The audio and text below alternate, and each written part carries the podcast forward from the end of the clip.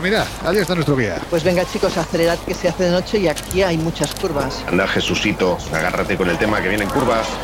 ya, ya, la casa de la dama. A ver si tenemos suerte. Dama no sé, pero animalitos más o menos raros, por aquí se han visto unos cuantos. Y no solo eso, es que además los testimonios son de gente muy solvente. Vamos, que no dejan mucho margen a la duda. Yo no sé, Josep, qué te pasa hoy, pero no, no suena bien tu micrófono. Vamos a tener que ajustarlo un poquitín, pero en fin, según vayamos avanzando el programa, porque si no, no, no tiramos por adelante. Pero luego lo has hecho, yo no sé, las has escupido, te has escupido en la boca. ¿eh? ¿Por? No sé, porque suena muy raro hoy tu micrófono, pero bueno. Ya está, que en fin, que tienes razón, ¿no? Que hay que decirles a nuestros queridos invisibles pues que hace ya unos 70 capítulos aproximadamente hablamos un poquitín de este tema. Lo que pasa es que hoy, desde ese refugio que ya estamos viendo ahí arriba, en las profundidades de uno de los lugares más maravillosos que podemos tener en el norte de España, que es Peña Montañosa, en el corazón del Pirineo Ostense, os vamos a traer pues, pues testimonios, que es lo que nos gusta en el Colegio Invisible, de montañeros que se han encontrado con ellos. Y además, ya que estamos, os vamos a hablar de otros seres que nada tienen que ver ni con Yetis, ni con Bigfoot, ni con monstruos del lago, ni nada por el estilo, porque de esto ya se ha hablado un montón. Se trata de otras criaturas que parecen estar sacadas más que de un sueño, parecen de una pesadilla, ¿no? Y además hay que decir que hay criptozoólogos que actualmente las andan buscando. Pues eso, el lado más bizarro de la criptozoología. Pero antes, si te parece, comenzamos. En los años 60, astrofísicos como Joseph Allen Hynek, asesor de Steven Spielberg en encuentros en la tercera fase, o el francés Jacques Vallée, fundaron un colectivo secreto para investigar las anomalías que se producían en los cielos del planeta. La conclusión a la que llegaron es que la ciencia, en muchos casos, no podía explicar lo que estaba sucediendo. Aquel colectivo fue conocido como el Colegio Invisible.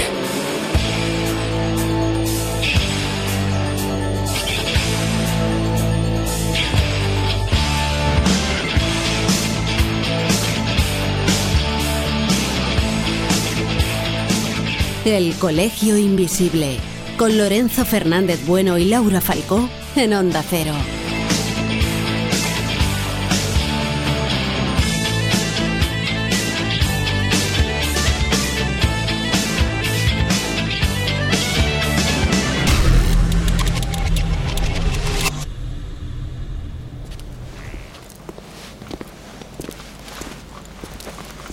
Ahora, antes de que empiecen a desfilar todo tipo de bichejos más o menos raros por el programa de hoy, puesto que ya ha pasado suficiente tiempo como para que los traigamos de nuevo al presente, si te parece, vamos a recordar qué son, por ejemplo, los simiots y qué tienen que ver con la cordillera pirenaica. Pues mira, el investigador catalán Miguel Aracil se ha preocupado durante muchos años de recopilar precisamente información sobre estos seres y que sepamos, pues los avistamientos de estas extrañas criaturas que se llaman simiots se remontan al siglo X y se hallan en el monasterio de Santa María de Arles.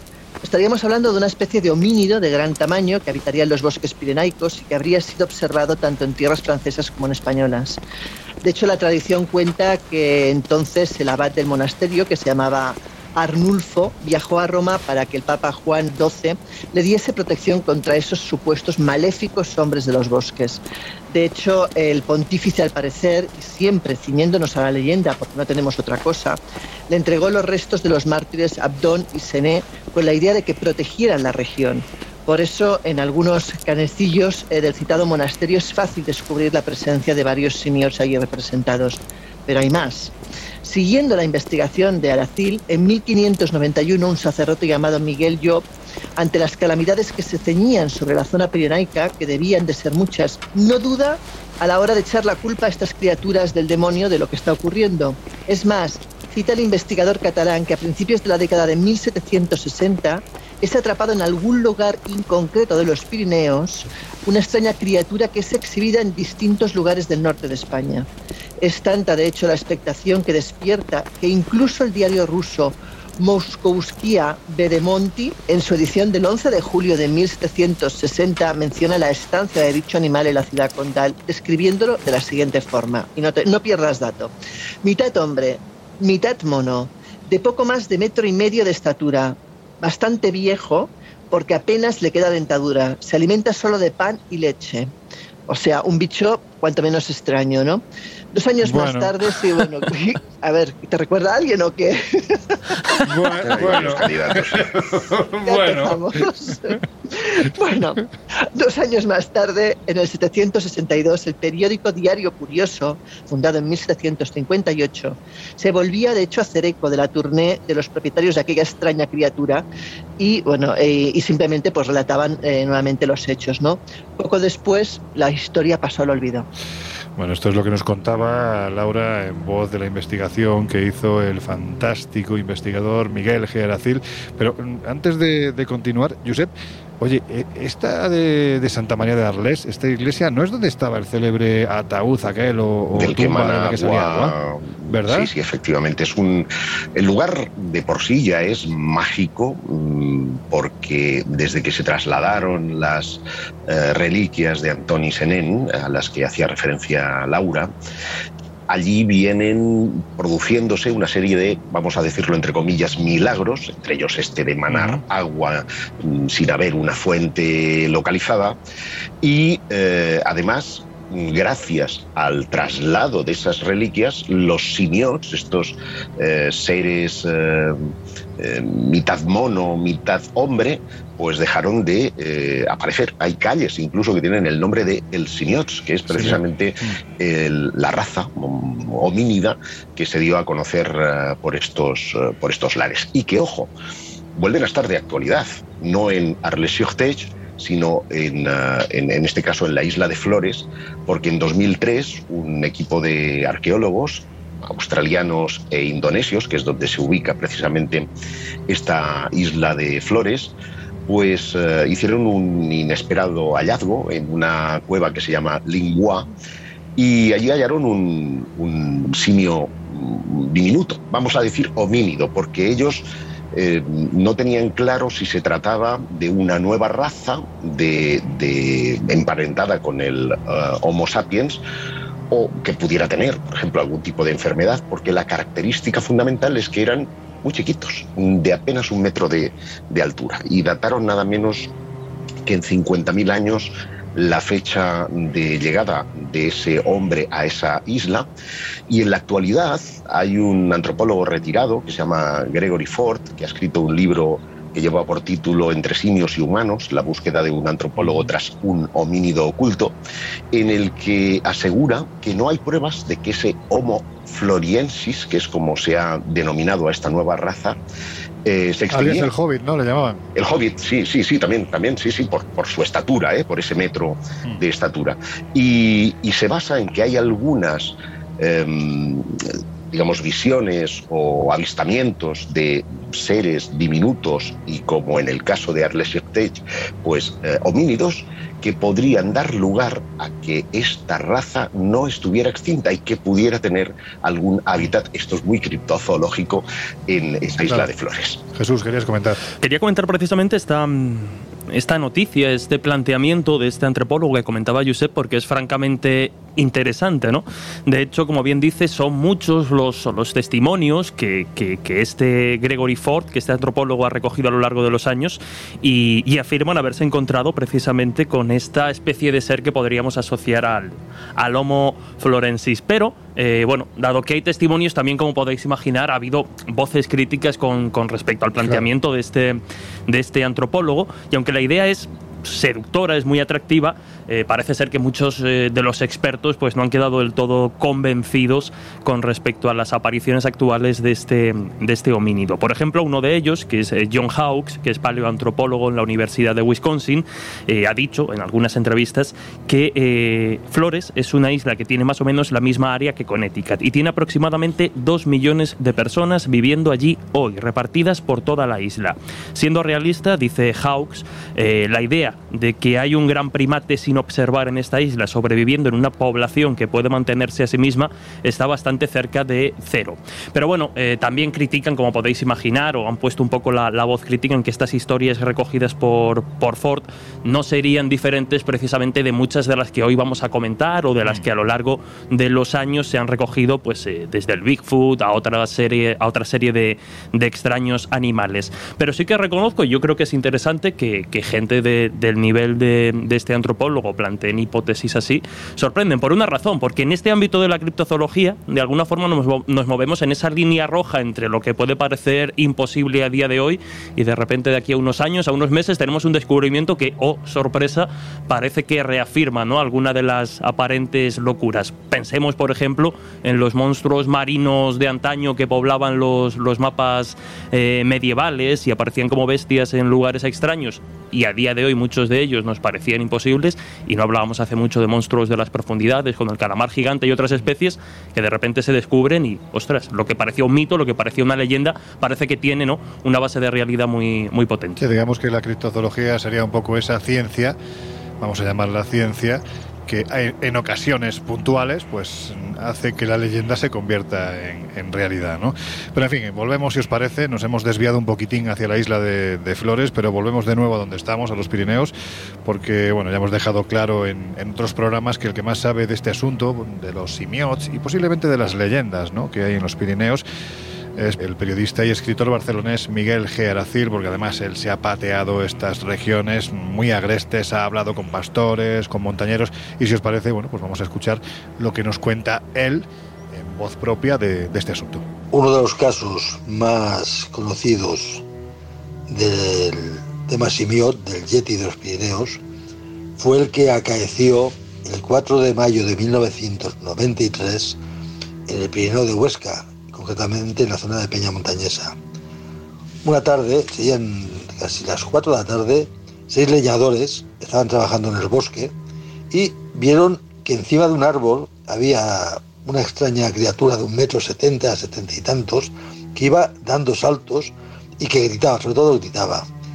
Eh, salieron detrás de ella dos de los leñadores, Manuel Cazcaya y Ramiro López, y pudieron observar cómo eh, esta extraña criatura simiesca les arrojaba un tronco encima.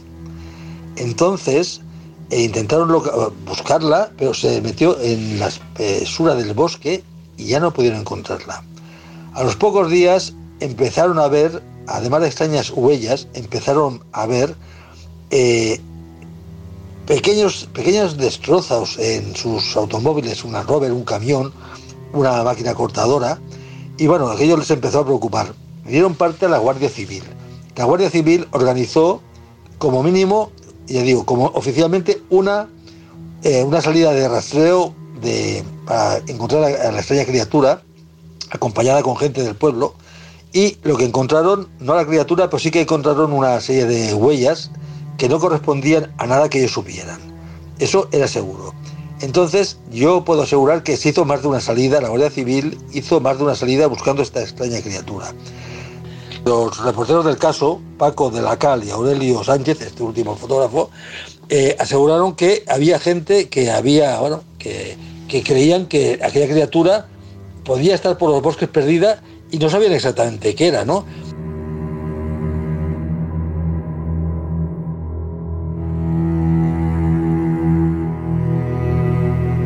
Bueno, chicos y chicas, ¿vosotros qué pensáis? Porque este asunto, así a primera vista, aunque haya mucha argumentación histórica, como previamente nos ha contado Laura, como ahora acabamos de escuchar de, Miguel G. Aracil, pues este asunto parece un poco de coña, ¿no? Es decir, si uno dice Simiots igual a Yeti de los Pirineos, es que puede incluso hasta dar risa, ¿no?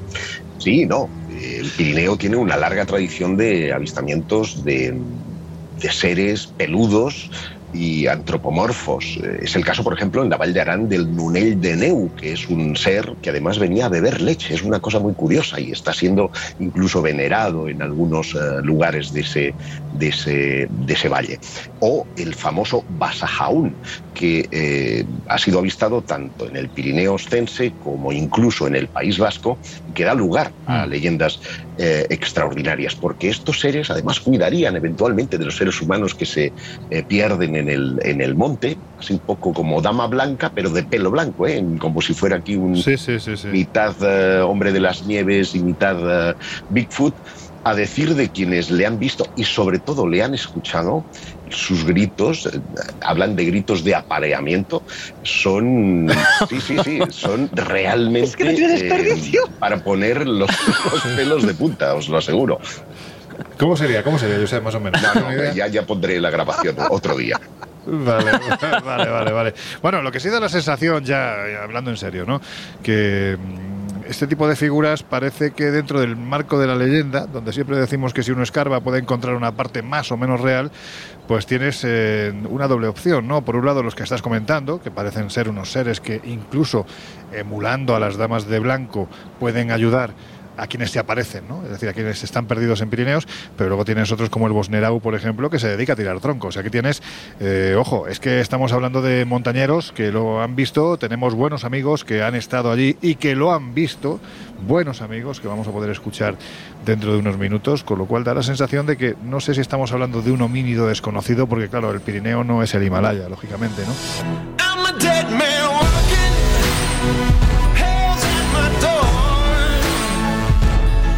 Colegio Invisible. El periodismo de misterio ya está aquí, en Onda Cero.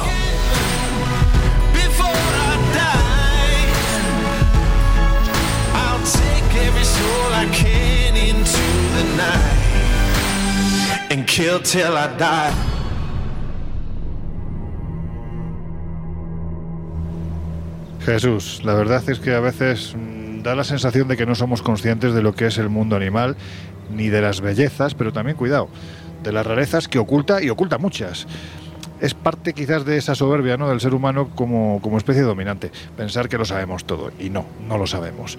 Si te parece vamos a hacer un repaso por esos animales que seguramente en otro tiempo han sido tomados ¿no? por espíritus de la naturaleza, demonios, semidioses, de todo menos precisamente lo que son, que son, pues eso, los bichos más raros del mundo. ¿no? Bichos, animales extraños, total. Por eso decía que este ámbito de, de, la criptozoología, por llamarlo de alguna forma, es esa línea roja ¿no? entre lo a priori o a día de hoy imposible y de repente pues un descubrimiento de uno de estos bichejos te puede dar la vuelta al, al planteamiento. Y es normal, pues eso, que, que en épocas antiguas, antiguas e incluso actualmente, pues de repente nos encontremos a un bicho tremendamente extraño que, que decimos, pero ¿qué, ¿qué, demonios es esto? Y lo interpretemos no como algo sobrenatural, pero casi casi divino o demoníaco. Y animales, eh, pues como podéis imaginar, hay, hay muchísimos, ¿no? Desde los que están a punto de extinguirse y por tanto, pues eh, tenemos pocos ejemplares para estudiar o para conocerlos, hasta los que, pues por sus eh, las condiciones de su hábitat, por el lugar en el que habitan, pues hay registrados cuatro, cinco animales de, de, de esa especie en concreto.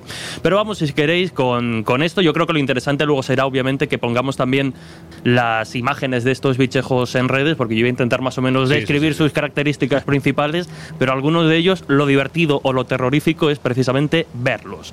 Uno de, bueno, pues de estos animales, estamos basándonos en una lista que en su día hizo National Geographic, precisamente, pues de toda esta clase de bichejos, sería la quimera elefante, que para que nos imaginemos es una especie de tiburón no excesivamente grande para lo que pueden ser otras especies, porque podría llegar a medir hasta un metro cuarenta de, de longitud, pero es un tiburón que en este caso vive en aguas profundas del Océano Atlántico ¿Y cuál es su rareza? Principalmente su nariz, que tiene eh, bueno, pues forma de ancla, para imaginarlo un poco, y es en forma puntiaguda. Otro que da un poquito quizá más de, de, cosita, de hecho yo creo que de esta lista es los que más, a mí me ha dado un poquito de, de, de repelús, sería la sanguijuela, eh, bueno, T-Rex. Es... Joder. sí, sí, sí, sí. Eso suena como y todo sí, claro. por delante. No, no. Es, es, muy, es muy fea, es muy fea. Suena, suena, suena, a bicho muy grande, ¿no? Además. Además, eh, a micrófono cerrado, antes de empezar el viaje, estabas comentando esto de irte de viaje por, por Perú, pues allí habita precisamente, en la Joder, selva de, del Amazonas, en la parte del Amazonas, y el nombre que se le ha dado de, de, de tiranovela, bueno, este latín es más sí. complicado que, que otros, tiranodela rex, o sea, no por tiranosaurio, sino por, por esta catalogación científica, Buah, es precisamente porque mide 7 centímetros, que no está mal para, para, una sanguijuela, y los dientes son bastante largos. Dicen que similares, aunque a menor tamaño, a menor escala, a los de un dinosaurio. Y sí que realiza mordisquitos, o sea que si te enganchas se queda Buah. ahí con, con ganas. Pero vamos de bicho en bicho, porque después de la sanguijuela, por ejemplo, otro de esos animales eh, extraños o bichejos extraños es el gusano calamar. ¿Qué es una especie? Pues eso, es un animal marino con forma, como nos podemos imaginar, de gusano, pero tiene como una especie de, de, tentáculos que le salen un poco de la parte delantera y de los lados que, bueno, lo hacen asemejarse un poco a ese, a ese calamar. Oye, ¿este, bicho, ¿Este bicho se come?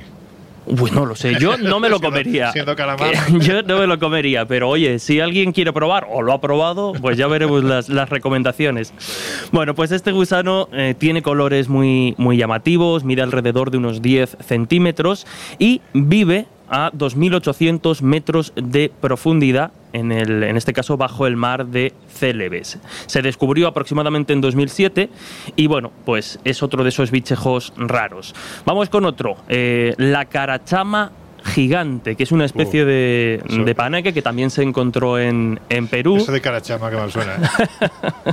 bueno, son nombres de estos extraños. Es que cada vez que tenemos que preparar cosas de este tipo, yo me divierto mucho, porque claro, descubres no solo unos nombres, sino unos bichejos que dan para mucho. Pero ojo, porque esta tiene eh, los dientes eh, suficientemente duros para rascar madera, porque de hecho lo que hace es alimentarse de, de, los troncos y de la madera que cae cerca de, del lago. Y aunque parece que se come la madera, no es como tal que se alimenten de madera, sino de lo que eh, de la materia orgánica que se puede encontrar en, la, madera, pues como algas que hay pegadas, plantas microscópicas, algunos animalitos o bichejos más efectivamente más, más pequeños y otros y otros restos.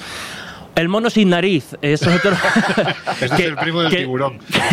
claro, lo, que, lo que le sobra a uno la tiene, la tiene el otro. Que técnicamente es un, un, nombre que no es cierto, porque sí que tiene nariz. Lo que pasa es que es muy, muy chata y está muy hundida en la cara de, del simio, del mono. Te estás riendo porque te has recordado a alguien que, me, estaba, me estoy acordando de la foto. me estoy acordando de la foto y cuando la vean los invisibles, pues yo imagino que se reirán igual, porque tiene, tiene gracia el, el monejo. En este caso habita en, en, Birmania, como decimos, tiene el hocico muy, muy, muy chato, muy, pues eso, muy hundido. Y en la actualidad, como decíamos, por desgracia, esta es una de las especies que se encuentra en peligro crítico de, de extinción, porque incluso la especie que estaba siendo eh, analizada, estudiada por etólogos, fue cazada y devorada después. O sea que quedan ya poquitos ejemplares. Vamos, si queréis, con un par de ejemplos, un par de ejemplos más. Esta a mí me ha hecho mucha gracia porque el nombre popular es el pez rosado con manos. Eh, se han encontrado. pues verás, verás. no, este vive, como podéis imaginar, en las profundidades del océano y los científicos solo han encontrado, eh, digamos, cuatro especies. Laura, fíjate el nombre técnico de este bichejo: Brachionich una cosa así, o sea que es una cosa rara. Pero lo curioso es que las propias aletas del animal tienen como, mm, sí, podríamos decir, como forma de, manos, están articuladas casi casi como unos brazos y de hecho el, animal, aunque viva en el fondo, se mueve por, eh, por la tierra, digamos, decide caminar más que, nadar porque para él es más cómodo. Es una especie de, bichejo, insisto, con, con, brazos articulados, los apoya y va y va, y va moviéndose. Son peces que están muy poco estudiados y hasta día de hoy pues, eh, se sabe poco de su conducta, de su biología, más allá de esa imagen ¿no? característica de, de los, eh, de los propios peces. Y uno de ellos, eh, otro raro, que además este sí que tiene un nombre ya muy, muy millennial, muy popular, es el sapo de los Simpson, porque como podéis imaginar, es una, bueno, pues eso, un, sapito muy pequeño, originario de, de Colombia, y su Mm, característica más particular es que tiene una nariz larga y puntiaguda. ¿Y por qué ha sido bautizado como el sapo de los Simpson? Pues precisamente por su parecido al personaje, al villano de la serie, que es el señor Barnes. Y si veis las fotos, sí que esa, esa nariz un poco eh, picuda eh, le hace recordar, ¿no? Se trata de un sapo bastante extraño que, bueno, pues eh, no solo por el aspecto físico que llama mucho la atención, sino porque se salta la fase de ser renacuajo y pasa directamente pues, a la forma que pueden ver los invisibles en las en las, eh, en las imágenes de redes sociales. Y por terminar, pues un topo que, de nariz estrellada que igual tiene la nariz como una especie de tentaculitos que le sirven para orientarse, sobre todo para el tema del tacto. Es una especie que vive en, la, el, vamos, en, el, en el norte, en el nordeste de, Estados Unidos, llega a medir entre 15 y 20 centímetros de longitud, tiene 44 dientes y, como decíamos, esos tentáculos que suman un total de 22 al final del hocico y que le sirven, pues eso, para encontrar a sus presas y alimentarse. Bichejos raros que, como decimos, eh, si nos los describiesen algunos de ellos, diríamos es imposible esto que has visto, como puede pasar con otras especies, y que de repente pues la ciencia se encuentra con ellos, porque hay muchísimas especies todavía sin descubrir y catalogar, y dan la sorpresa y decimos, pero ¿cómo podía existir esto? Pues existe.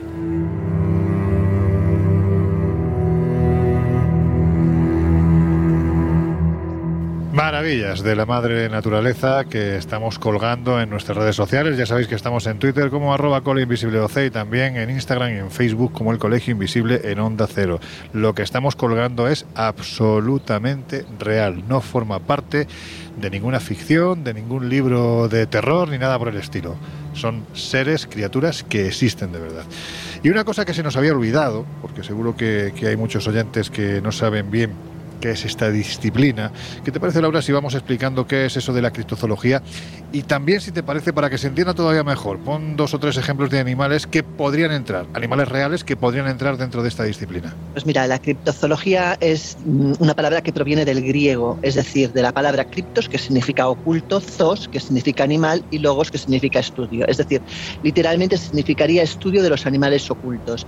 No es una ciencia, se considera pseudociencia, porque lo que hace es intentar probar la existencia de animales extintos, mitológicos o folclóricos.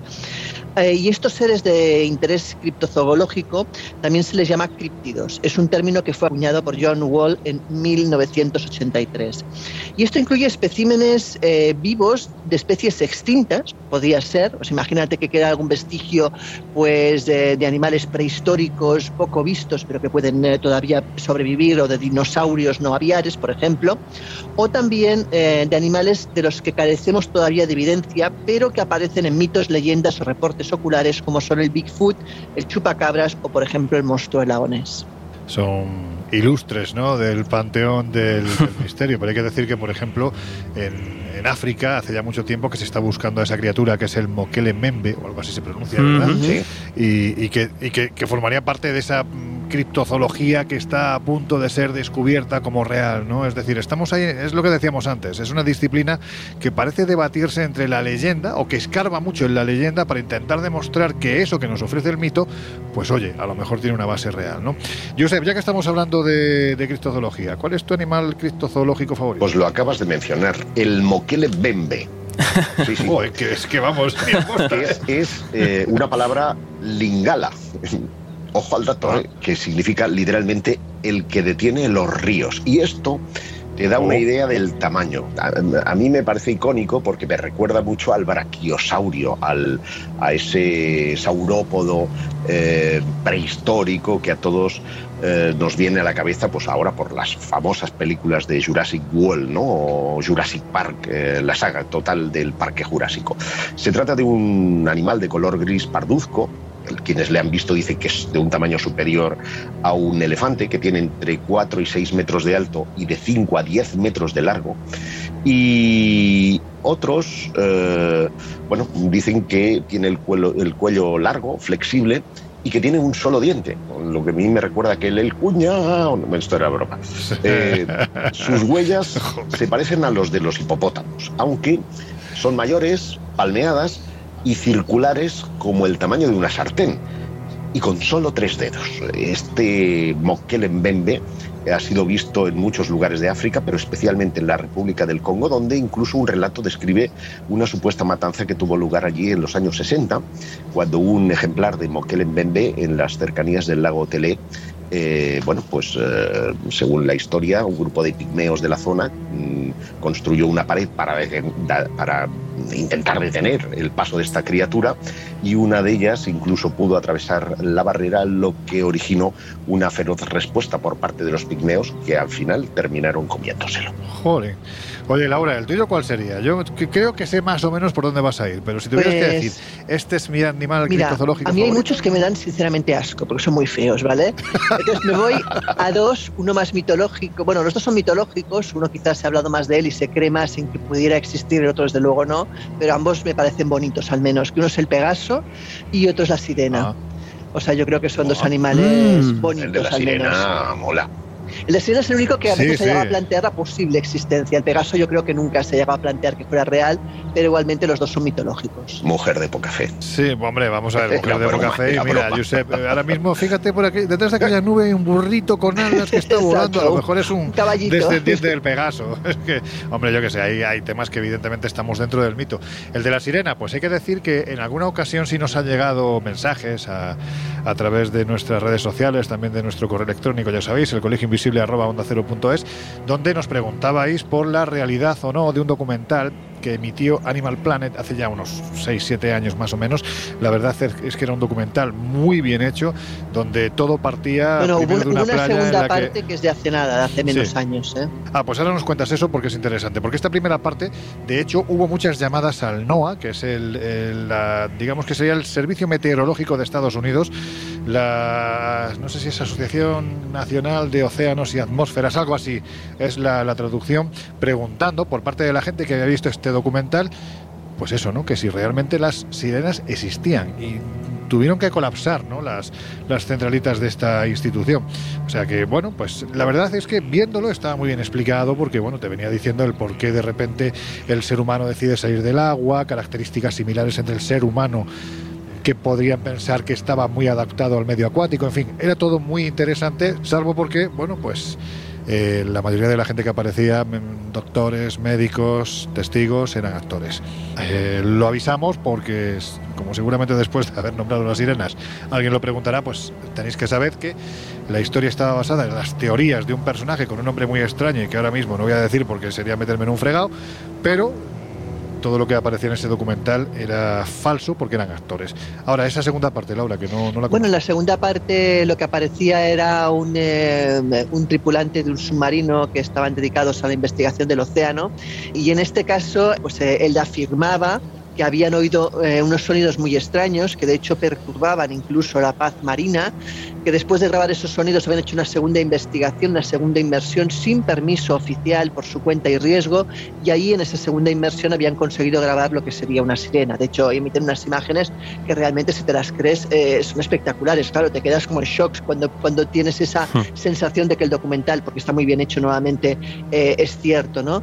Y, bueno, y ahí pues a partir de ahí empezaban con a recuperar los datos del primer, eh, del primer reportaje y a contrastar esa información y llegaban un poco a la conclusión de que a raíz de toda esa, esa aparición de esos seres, Groenlandia llegaba a la prohibición de hacer según qué tipo de expediciones en sus costas precisamente para proteger pues, a esos seres. Bueno, hay que decir que es que se ha puesto también muy de moda, porque entiendo que es parte de lo mismo, se ha puesto muy de moda el dramatizar o el recrear en documentales las teorías más o menos atrevidas de, gente, bueno, porque lleva años convencidos de la existencia de estas criaturas, las está buscando, de repente esto cae en oídos de un director de cine muy sagaz y te lo recrea.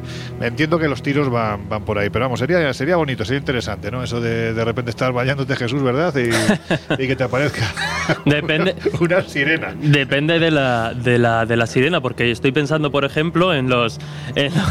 no, hombre, estoy pensando... Y otra es la sirena, la sirena real de la mitología que es asesina, o sea, cuidado con eso. Claro, claro.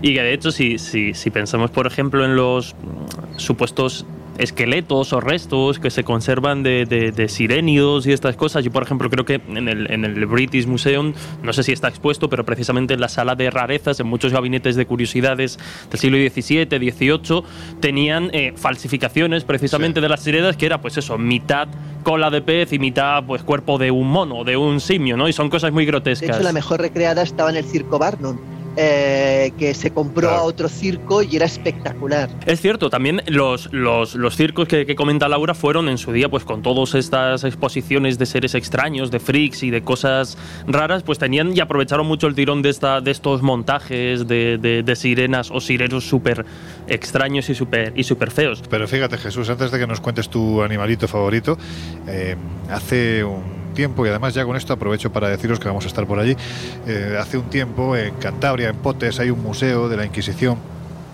eh, donde hay bueno, es un museo de los horrores realmente porque no solo es de la Inquisición, sino que tienes todo tipo de animalitos extraños, estos que se exponían en esos circos, ¿no?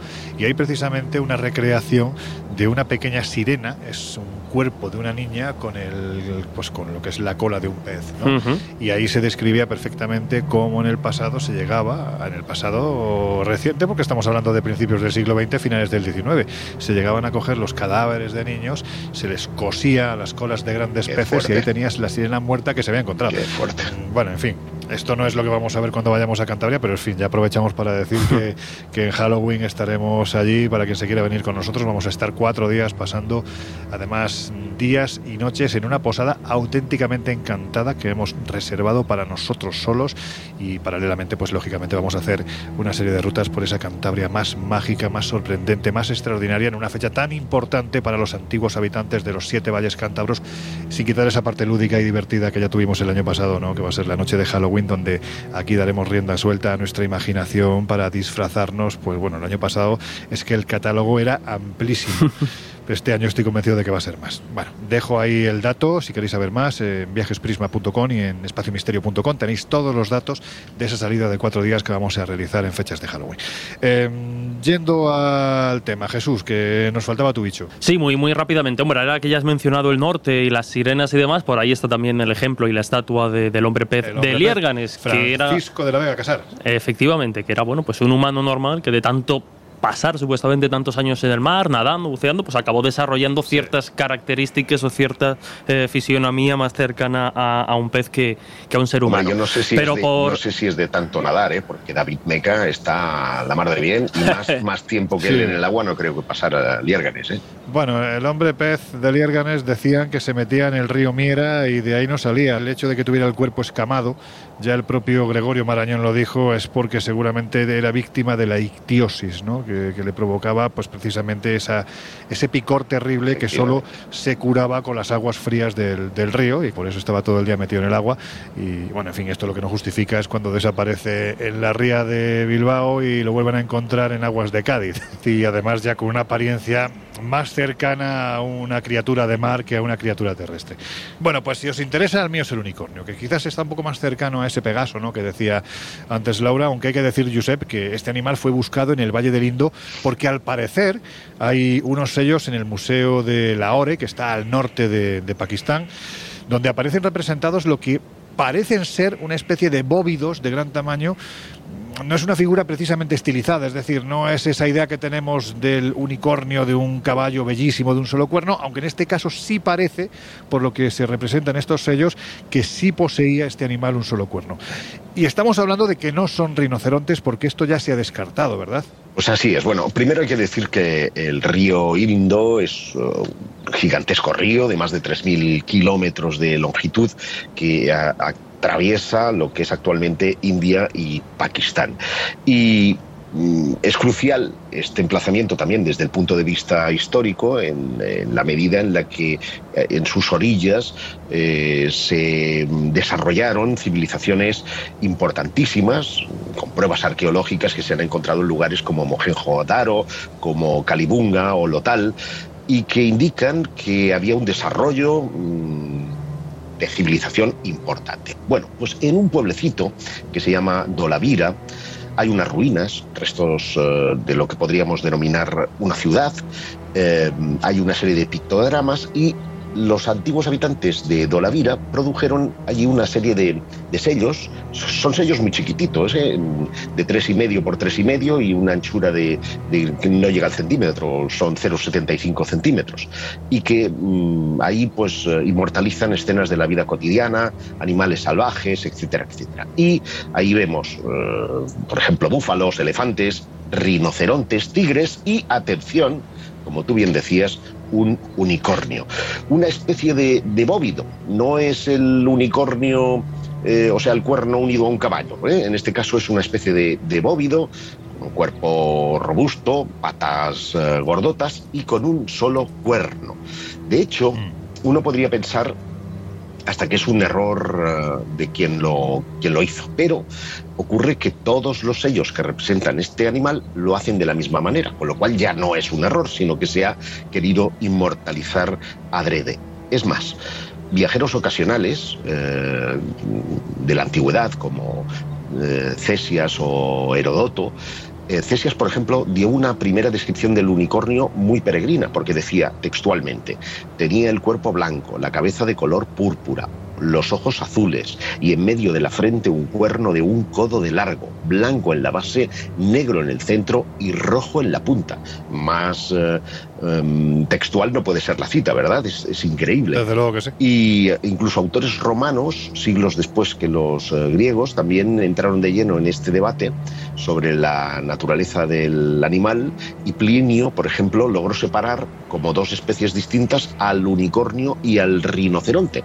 Y la fusión viene dada por el, por el único cuerno, en el caso de, la especie asiática que eh, representa, al, rinoceronte, pero que los romanos conocían muy bien, porque ya lo utilizaban, por ejemplo, tanto en la arena de los eh, circos como en, los juegos, y por lo tanto no había lugar a la confusión. Así que el misterio está servido. Tal vez hayan o hubieron ¿eh? unicornios en la antigüedad en el Valle del Indo. Pues sinceramente no tengo ni idea, pero mira, si alguien estaba muy entusiasmado con este asunto, a tal punto de desde que, hay que decir que desde que era pequeño se obsesionó con él, fue Fernando Jiménez del Oso. Y de hecho en el año 1989 nos fuimos en un viaje bastante largo y bastante complejo a recorrer Pakistán desde prácticamente el sur, Karachi, hasta el norte, Gilgit, ya en la zona de los Himalaya y por supuesto visitamos el valle de Tashila y el valle de Harappa, ¿no?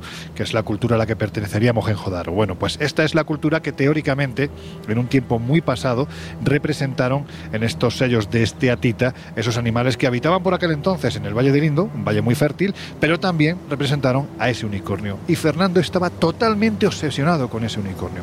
Si os parece, porque yo creo que siempre es agradable recordar a nuestro querido Fernando, vamos a escucharle hablando de por qué realizó ese viaje a Pakistán y por qué pensó alguien tan sesudo y científico, hay que decirlo, como él, por qué pensó que el mito era real. Lo lógico es pensar que el unicornio sea tan irreal como los poderes que se le atribuyeron y las leyendas cargadas de simbolismo que se tejieron en torno a él. Sin embargo, no es un invento medieval.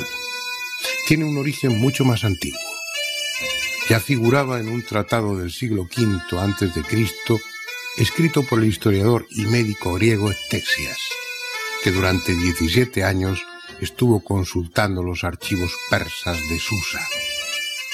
En uno de sus libros, el Índica se refiere a una especie de asno salvaje propio de la India, tan grande o más que el caballo y dotado de un solo cuerno en la frente. Los que encuentran fácil explicación para todo han supuesto que en ese pasaje de su libro, Estesias está aludiendo simplemente al rinoceronte indio de un solo cuerno.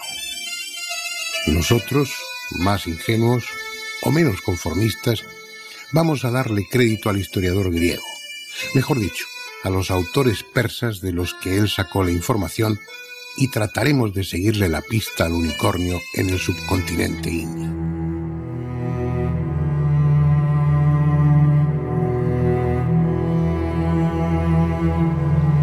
Hay que decir que las evidencias, las supuestas evidencias, se encontraban en el Museo de Lahore, ¿no? Allí tuvimos la oportunidad de pasar solos, porque hay que decir que a los museos en Pakistán, por lo menos hace veintitantos años, no iba prácticamente nadie. El turismo era un 0,8%, con lo cual os podéis hacer a la idea de que cuando entramos en este museo estábamos eh, solos, ¿no? Contemplando los sellos que allí se encontraban. Fernando estaba en absoluto éxtasis y en estos sellos aparecían las representaciones de animales y de otros seres menos convencionales. Vamos a escuchar a, Fernando hablándonos de ello. ¿Qué animal es este? Tiene un solo cuerno. Tal vez sea un rinoceronte. No, porque al rinoceronte lo conocían sobradamente y lo representaron tal cual es. Un buey visto de perfil. Tampoco porque cuando se trataba de animales de dos cuernos se cuidaban de que ambos fuesen bien visibles. Es un animal distinto, retratado con la misma técnica y cuidado que los demás. No es un caballo, no es un antílope o un buey, no es un rinoceronte. Es un cuadrúpedo macizo que tiene un solo cuerno, y no recto, sino curvado, como es lo lógico. Lo que sí parece claro es que entre los antiguos habitantes del Valle del Indo era un animal apreciado, probablemente por su escasez, porque está representado en casi la cuarta parte de los sellos y generalmente con lo que parece ser un lujoso pesebre delante de él. Ignoramos el nombre que le daban, pero a falta de otro mejor y en atención a su único cuerno, el de unicornio parece apropiado. El unicornio, un animal que existió o no, que pertenece a, la leyenda de otro tiempo, un tiempo en el que quién sabe si los seres humanos llegaron a convivir con este tipo de animales. Bueno, pues con esta reflexión os dejamos unos minutos escuchando una de nuestras músicas esenciales. Enseguida volvemos.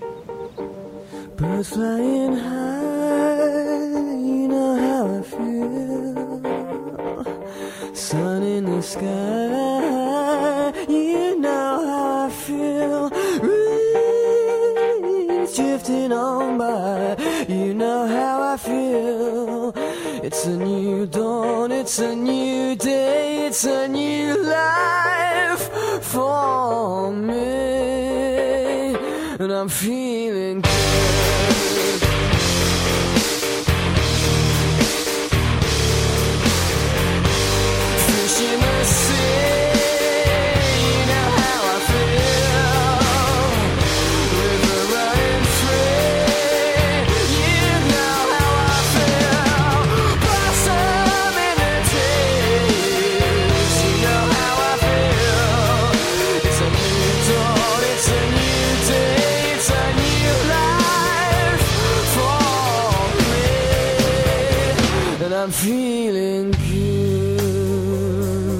Colegio Invisible en Onda Cero.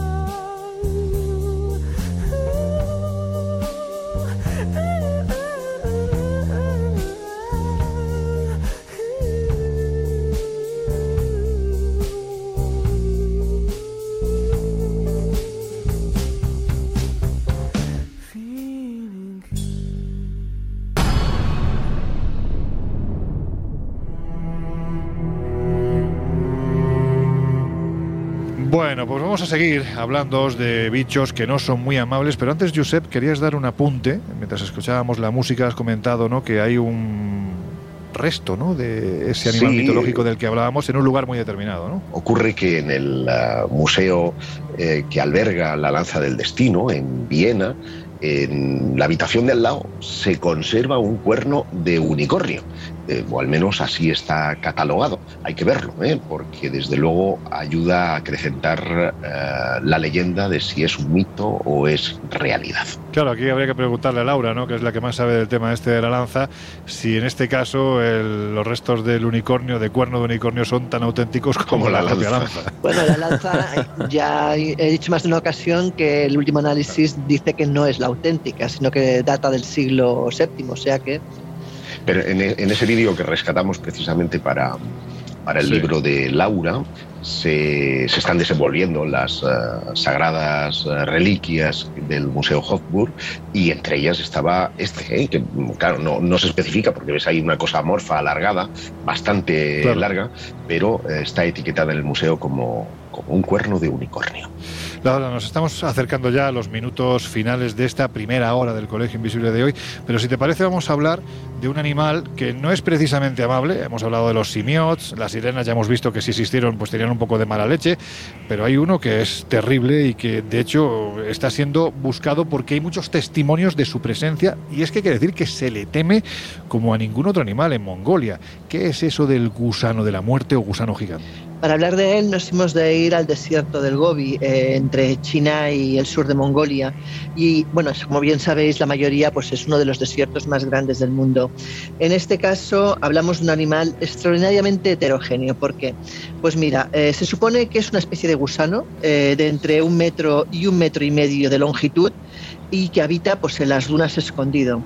Lo conocen como gusano del Gobi, pero eh, es un gusano además tiene una peculiaridad, no mata porque de repente te, te dé un mordisco o algo por el estilo, sino se supone que mata por una especie de envenenamiento a distancia, con lo cual incluso sin verlo puede llegar a matarte, o sea que es una cosa de lo más curioso. De hecho la gente del lugar tiene un miedo atroz a este animal es considerado mitológico, pero muchos aseguran haberlo visto con sus propios ojos.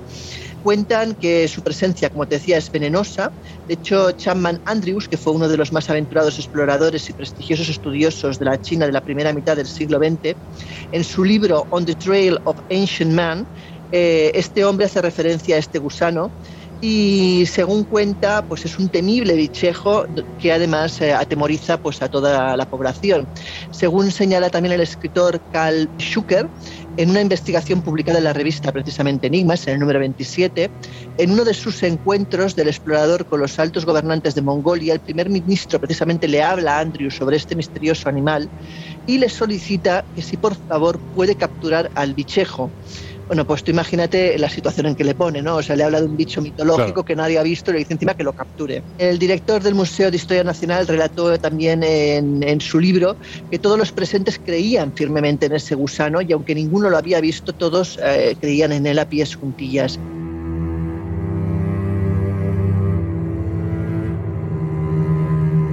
Hay una serie de expediciones que se han realizado precisamente intentando dar no sé si caza o, por lo menos sí testimonio ¿no? de que este bicho existía, fueron las dirigidas por Miroslav Naplava y Peter Horky, que, se fueron para allá, para el desierto de Gobi en el año 1996. Y hay que decir que en estas dos semanas que duró la expedición no se registró contacto directo alguno con el, con el temible gusano, pero los testimonios que consiguieron durante esos días sí contribuyeron a aumentar un temor que vendría a confirmar el que ya habían puesto encima de la mesa, ¿no? porque aquí todo el mundo estaba bastante asustado con este asunto. Pues a principios de los años 90 del pasado siglo, dos expediciones comandadas por el explorador y escritor checo Iván Markele, que sirvieron además de base para un documental titulado El misterio del monstruo de las dunas. Es decir, es que se está buscando por activa y por pasiva. Y hay que decir que según las historias contadas por los testigos, las arenas del desierto en ocasiones se convertían, cuando aparecía este enorme gusano, se convertían en una especie de océano de veneno que literalmente mandaba al cementerio al que estaba sobre estas arenas. Y algunos de los relatos, Laura, hay que decir que son bueno, pues bastante aterradores. Totalmente. Mira, por ejemplo, hablamos de uno en el cual el afectado había sido un geólogo que formaba parte del equipo ocupado en estudiar las peculiaridades de la región y lo que no esperaba, por supuesto, es que entre ellas se encontrara pues, este mortífero gusano. El hombre caminaba con el grupo por el desierto y por lo visto llevaba entre sus manos una gran barra de hierro. En un momento dado, agotado ya por la caminata, decide clavar la barra de hierro en el suelo y de repente los allí presentes escuchan un ruido muy profundo, un ruido realmente estremecedor. ¿no? El cuerpo del geólogo cae entonces a plomo sobre la arena sin motivo aparente. Todos se acercan y lo que se dan cuenta es que está muerto y no entienden exactamente el porqué. En aquel momento eh, la sorpresa y el desconcierto de, los que lo acompañan eh, es, ya soberano cuando empiezan a ver que la arena del lugar en la que estaba incrustada la barra de hierro empieza a removerse. Lentamente algo empuja por salir para afuera, para, para ver la luz, y vence incluso la resistencia de la tierra y de la barra de hierro clavada. El caso es que de repente aparece pues, un repulsivo gusano desmedido, grueso, con la capacidad de contraer y expandir su cuerpo blanco ante los aterrorizados, como no puede ser de otra manera, ojos de los presentes. ¿no? Este gusano pues, es el que había matado, se supone a distancia, al investigador. Pero hay más testimonios. Carl P.N. Schucker recogía, por ejemplo, en la revista Enigmas un relato narrado a los miembros de la expedición en el 96, quienes cuentan que estando acampados cerca de las ruinas del viejo monasterio, se enteraron de que un muchacho de la localidad había muerto de forma instantánea al tocar inadvertidamente un gusano de la muerte que se había metido dentro de una caja en el poblado donde vivían sus padres. También sus progenitores pues, encontraron la muerte cuando intentaron eh, ayudar al hijo a matar al asesino de su, de su descendencia. No se salvó nadie ahí. Nadie, no, no, no, realmente terrible.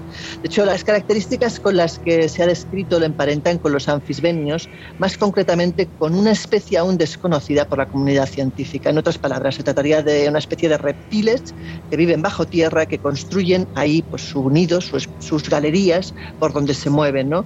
Casi todos los miembros de esta especie carecen de extremidades, eh, cuentan con un cuerpo cilíndrico y grueso, se asemejan de hecho a las serpientes en cierta forma. ¿no? Lo que ocurre es que existe algo que juega en contra de lo que es esta teoría, algo que parece descartar que estemos hablando eh, de un peligro real, porque todos ellos, eh, en principio, todos los, eh, todas estas razas serían inofensivos, con lo cual no casaría con el anfisbenio, el anfisbenio no actúa, no actúa como actúa sí, por eso te digo que ahí hay, hay, este. algo que no casa ¿no? con la descripción de, de estos bichos. Pero bueno, en cualquier caso, lo que es evidente es que la imaginación da para mucho y el miedo para más. El nombre, además, para que tengáis más datos de este gusano de la muerte de Mongolia es Algoi Jorjai. Ese es el, el nombre ¿Cómo que se te le da gustan en esta... los nombres extraños? Sí, sí, sí, sí, sí, es que además sue- suena muy bien, ¿verdad? Algoi Jorjai es, es un bicho bastante desagradable, allí se cree, Mongolia es un país maravilloso. ¿Tú has estado, no, Josep? No, no, no tengo el gusto de haber pisado No has Mongolia. estado. Bueno, pues es un país maravilloso eh, y te sorprende bastante, ¿no? Porque independientemente de... Hay un contraste muy grande entre lo que son las, eh, los postulados de la historia, que allí se siguen a, a pies juntillas, y los de la leyenda, que también, también se creen estas leyendas, no sé si realidades, porque como decimos hay mucho testimonio.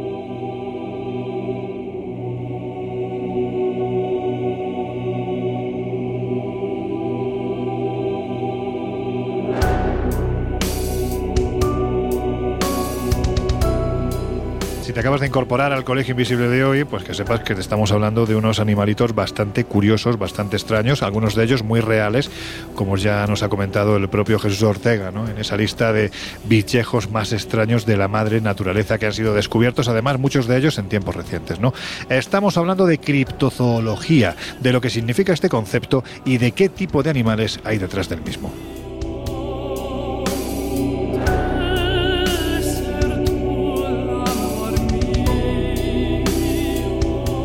Y Jesús, ya que te, he citado, yo no sé si tú has tocado alguna vez este asunto, pero si hay algo que destacan los testigos cuando estábamos hablando en la hora anterior, ¿no? De ese gusano de, de Mongolia, que yo creo que es posiblemente el más aterrador que ha pasado, ¿no? Por, por el Colegio Invisible de hoy, es precisamente su capacidad terrible para matar, para envenenar. Mm, De hecho, además es que consigue, según dicen, matar a distancia, ¿no? Lo que le convertiría en un enemigo.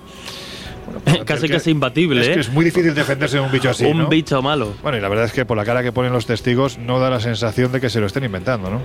No, además es, es llamativo eh, que no. Ahora estamos con este gusanejo, ¿no? Pero, pero hay otros eh, bichos, otros animales que por X o por, por A o por B al final acaban eh, siendo un poco utilizados como blanco de diana de muchas culturas o muchas sociedades de cara, digamos, a eh, aglutinar ciertas maldades, ciertas desgracias y convertir, pues eso, casi casi en un, en un monstruo. Laura ya nos ha adelantado mucho de este bichejo del que yo no tenía ni idea, pero casi que, que mejor seguir sin, Mejor sin saberlo, sin ¿no? tenerla, hombre, por si algún día pasamos por esa zona, Sí, ir, ¿no? ir precavidos. Pero sí, eh, en base a esos expedicionarios que, que en su día trataron de saber un poco más sobre este gusano Gobi, eh, bueno, pues entrevistaron a diferentes eh, vecinos, a diferentes personas de la zona, a diferentes testigos que decían en un momento dado haberse encontrado o al menos haber padecido, sufrido eh, las calamidades que es capaz de provocar este, este bichejo, lo que decían o confirmaban era que el gusano era capaz efectivamente de atacar de alguna forma a distancia a, sus víctimas, manteniendo aún medio cuerpo dentro de, la tierra, bajo la tierra. Dicen que, bueno, como ya adelantábamos, una de sus eh, extremidades, uno de sus extremos, es capaz de segregar una especie de burbujas de, veneno que es capaz de lanzar con cierta propulsión hacia la víctima. Tal es así que hablan de que incluso estando a medio metro, más de un metro, esas, esas burbujas ponzoñosas, venenosas, son capaces de, golpear a la, a la víctima. Y de hecho, en una de esas entrevistas hablaron con una, con una anciana cuyo testimonio decía que cualquier objeto sobre el que caiga este fluido mortal que es capaz de expulsar el gusano de, Gobi, se torna instantáneamente de un color amarillo, dando la sensación de que, eh, de que le hubiera corroído el ácido. Incluso, como, como decimos, pues es capaz de, de hacerlo a, a distancia. Claro, si partimos de la base de un bichejo del que no se sabe mucho, que es capaz de hacer estas cosas según determinados testimonios que se funden a veces con, la tradición y la leyenda urbana, pero si se extiende la creencia de que este bicho puede llegar a matar a sus víctimas sin tan siquiera tocarlos, es decir, en la distancia, incluso a lo mejor en un momento dado, sin que la propia víctima se dé, se dé cuenta, pues ha dado lugar, como podéis imaginar, a toda clase de, de teorías sobre su forma de matar, sobre sus condiciones de ataque, que, eh, en fin, lo convertirían básicamente pues en un animal extraordinario o terrorífico según se mire y según te pille el, el, gusano. Pero, pero llama, llama la atención porque, claro, más allá de la base real de esta clase de, bichos, lo cierto es eso, ¿no? Cuando no se tienen conocimientos concretos y exactos del modo de vida, del modo de defensa o ataque de esta clase de animales, lo que acaba sucediendo es esto, ¿no? Que, se aumente la bola de nieve, se aumente la rumorología y nos encontremos con capacidades eh, casi casi extraordinarias de este bicho que podrían ser interpretadas como algo casi imposible, pero que seguramente tengan su base de realidad. Y Laura ha comentado un caso muy llamativo que es el de este este, mm, este señor que, lo llegó a tocar con un palo y le pegó una descarga eléctrica que, vamos, que, que acabó con, con su vida. Pero es que sí que tenemos que tener en cuenta que en el mundo animal nos encontramos precisamente la existencia de órganos eléctricos, es decir, capaces de generar descargas eléctricas. De hecho, nos, nos lo encontramos esta, esta posibilidad en unas 200 especies de peces. Las más comunes, las que nos van a sonar a todos, que son capaces de, de provocar esas pequeñas descargas, pues efectivamente las medusas, las rayas mantas, la anguila eléctrica, en fin, muchos de ellos. Pues esta teoría eléctrica eh, o de la capacidad que puede tener este gusano, como otros animales, de generar descargas eléctricas de mayor o menor voltaje, vamos a decir, es la que podría explicar precisamente la muerte del geólogo del que antes nos ha hablado Laura, que al rozarlo con su vara de hierro a este gusano, pues, eh, pues le causó la, le pegó El calambrazo. Le pegó el calambrazo, total. Claro, eh, en estas circunstancias habría que eh, bueno, pues hipotetizar que para provocar una descarga de este tipo tan letal a un humano, el gusano de Gobi debería ser capaz de generar muchísima más corriente que, por ejemplo, una, una anguila eléctrica. Y uniendo pues todo este repertorio, toda esta retaila de, de capacidades asombrosas pero a la vez peligrosas para el ser humano, pues es lo que justifica que precisamente los mongoles eh, pues le hayan atribuido esa capacidad, esa habilidad que tiene el gusano para matar a, un ser humano a una distancia superior al medio metro.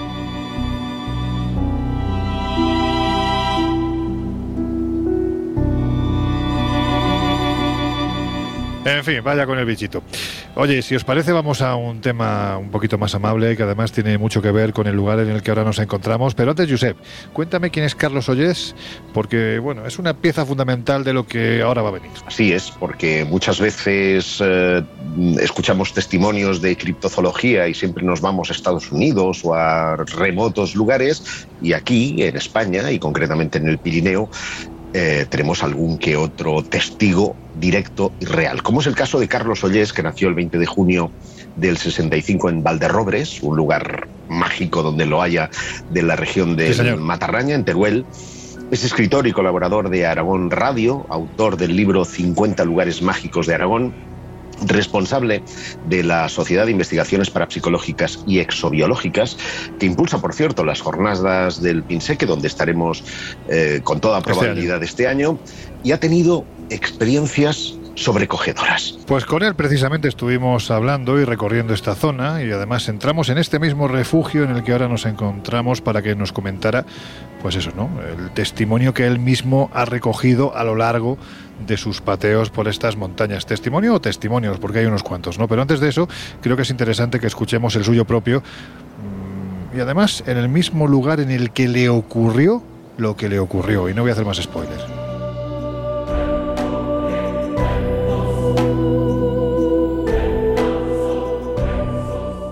Pasada de sitio. ¿eh? Sí, la verdad que esto es impresionante. Estas vistas son impresionantes. Vale, Carlos, y hablando de vistas, aquí fue donde, donde ocurrió todo. ¿no? Sí, sí. Veníamos siete compañeros de la zona de Anayet, habíamos dormido en los Ibones y era por la mañana. Estamos hablando del mes de febrero, final de febrero, principios de marzo. Y hay que imaginarse todo esto lleno de nieve. O sea, el terreno está muy desdibujado y, vamos por la senda que habían marcado otros montañeros. Y en un momento concreto, en esta zona, aquí donde está esta escupidera de piedras, en la marmolera, debajo de la marmolera veo que un compañero apunta algo. Claro, yo iba el último, no sé lo que estaba apuntando, pero al llegar a su altura veo que hay una huella marcada perfectamente en la nieve y un pie descalzo muy grande. A mí me llama mucho la atención. Y lo que hago enseguida, lo primero que hago es colocar mi pie al lado de esa huella. ¿Tú tienes un? 47. Yo calzo un 47. La coloco al lado de esa huella y veo que aquello es muy grande. Me sobrepasa por lo que dibuja esa huella descalza de un dedo muy gordo. Dedo del pie muy gordo, humano. Y para mí era humano, pero muy grande. Y me fijo que hay más. Subía en progresión hacia arriba, toda la escupidera hacia arriba, dirección a la marmolera. Me quedo mirando, digo, madre mía, si esto lleva una progresión, una cadencia entre paso y paso, de un metro aproximadamente. Digo, esto es imposible porque tú cuando haces montaña y subes una pendiente, los pasos son más cortos, por eso tengas a su montano. ¿Quién ha podido hacer esto? Me subo un poquito para verlos y veo que aquello sigue para arriba, sigue para arriba. Me doy cuenta que donde, estaba, donde empezaba la nube que cubría las puntas, veo una especie de como sombra oscura que se estaba internando en lo que era la zona de la nieve y ahí lo perdí. Tal y como lo estás contando, la cadencia que llevaba de un metro, aquel ser fuera lo que fuese, no solo era fuerte, sino que además pesaba bastante. Grande y fuerte, porque esa cadencia de paso ni un deportista la puede hacer. La podrá hacer durante 7 metros, 8 no más. Pero aquella, aquella cadencia subía hasta arriba, se veían los pasos. Y venía del barranco, es decir, por el otro lo continuaban y veían que había eso, lo que fuese, había subido del barranco. ¿Alguna vez antes os había ocurrido algo parecido o habíais oído hablar de alguien que os contara algo similar? Yo era la primera vez que lo vi, lo, vi y lo, no había habido nunca, nunca. Sí, las leyendas del Bosmerau, ese hombre mitológico de las nieves del Pirineo Aragonés, pero para mí siempre se quedaron en leyendas, siempre. No, no habían ido más allá en mi, en mi imaginación.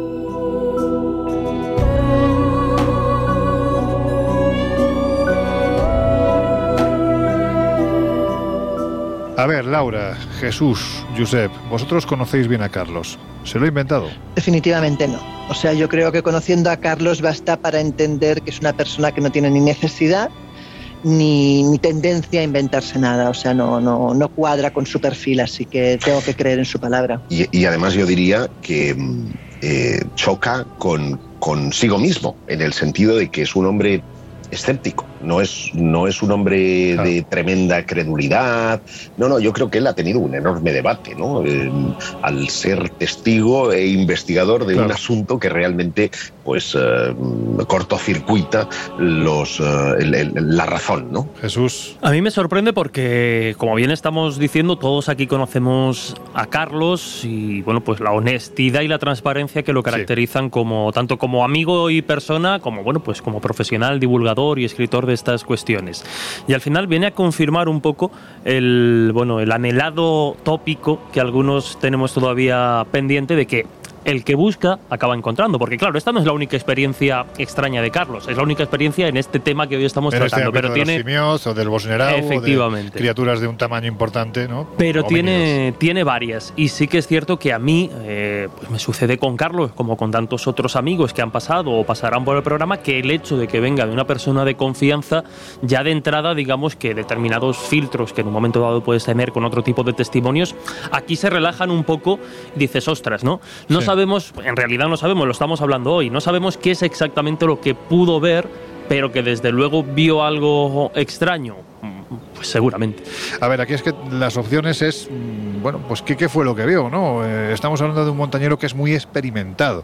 ¿Cabe la posibilidad de que se confundiese? Bueno, pues la sensación que da por sus palabras es que él vio lo que describe que vio. Claro, es lo que te iba a decir, estamos, estamos en lo de siempre. Si una cosa es que pueda equivocar, equivocar o errar en la visión de lo que percibe y otra cosa es que mienta, que son dos cosas muy diferentes. O sea, él no miente, Exacto. explica su verdad, lo que realmente ha visto, que puede coincidir o no realmente con lo que creemos. Claro, pero es que lo que él está describiendo es una criatura de dos metros con un 50 de pie que va caminando a una velocidad increíble subiendo esas montañas. Es que Sí, no, no. es, complicado, Es complicado. ¿no? Es complicado. Si fuera un ser humano estaríamos hablando seguramente del Usain Bolt de las montañas, ¿no? O sea, algo, algo espectacular. Pero en fin, fue aquí mismo también, en este mismo refugio, al calor del fuego, porque hay que decir que los calores de ahora, de, de este verano, aún no habían llegado, donde continuamos la conversación con el montañero y escritor Carlos Oyes. Vamos a escucharlo. Carlos, ¿qué nos cuenta la tradición de esos seres que han aparecido en estas montañas? Bueno, hay una tradición muy extendida por todo el Pirineo. ¿eh? Claro, estamos hablando Masajaun, País Vasco, Bosnerau, aquí en el Pirineo aragonés, los Simiots, estaríamos ya en el Pirineo catalán. Claro, estamos hablando de algo que parece moverse en el marco de la leyenda, pero sin embargo hay testigos que aseguran, bueno, tú lo has visto algo parecido, pero hay gente que asegura haberlo visto tan cerca como para comprobar que están ante algo real, ¿no? No, no está claro, está claro. Mira, en la zona de la Peña Montañesa, también la zona de Ainsa, donde eh, una brigada de leñadores, en este caso había varias personas, Sí. una brigada de leñadores haciendo lo que es un cortafuegos forestal, eh, me describe el capataz, dice, oímos unos chillidos que yo interpreté que era de una cabra que se había despeñado. Y si fuimos a ver, dice, serían sobre las, las 3 y, la- o las 4 menos cuarto, así. Dice, bueno, dice, vamos a ver si se ha despeñado la cabra, si está viva o no. Y al acercarse a la zona donde habían ido los chillidos, eh, y él iba primero, capataz. Se da cuenta que ve al fondo donde ellos tenían el tajo abierto de los árboles cortados, Sí. ven una figura de una persona grande, peluda, que les estaba chillando a ellos, como él le entendía como incre- increpándoles. Bien, se sube a uno de los árboles con una agilidad pasmosa, cuenta él. Vuelve a bajar y conforme van llegando los otros que iban viendo lo que estaba viendo el capataz, coge un tronco del suelo recién cortado y ahora un tronco de un pino decentemente grande. Sí. Y se lo tira a modo de jabalina como si no pesara nada Un personaje fuerte. fuerte. Obviamente, claro, al, al haber habido un ataque, esta gente con miedo dio parte al parte de la Guardia Civil. Y se, se abrió, digamos, lo que es una, una instrucción, digamos, dentro de lo que es eh, la Benemérita. Vinieron a investigar, se preguntó a la gente que si habían visto, ¿no? Y de alguna manera, eh, bueno, pues al final eh, se salió un poco al paso con la historia de que había sido un oso. Pero vamos a ver, perdona que te diga, pero para mí un oso no anda a dos patas, Claro. ni se sube con tanta rapidez encima de un árbol, ni muchísimo menos coge un tronco y lo lanza a modo de jabalina. Eso a mí se me escapa muchísimo de lo que puede ser. Esta zona tuvo tantos avistamientos de este tipo de entidades que estudiosos franceses vinieron a estudiar aquí. De hecho, Florence Barrer, que es un cine- cineasta francés, folclorista, profesor de la Sorbona de París, vino a investigar y escribió un libro sobre el Yeti de la Peña Montañesa.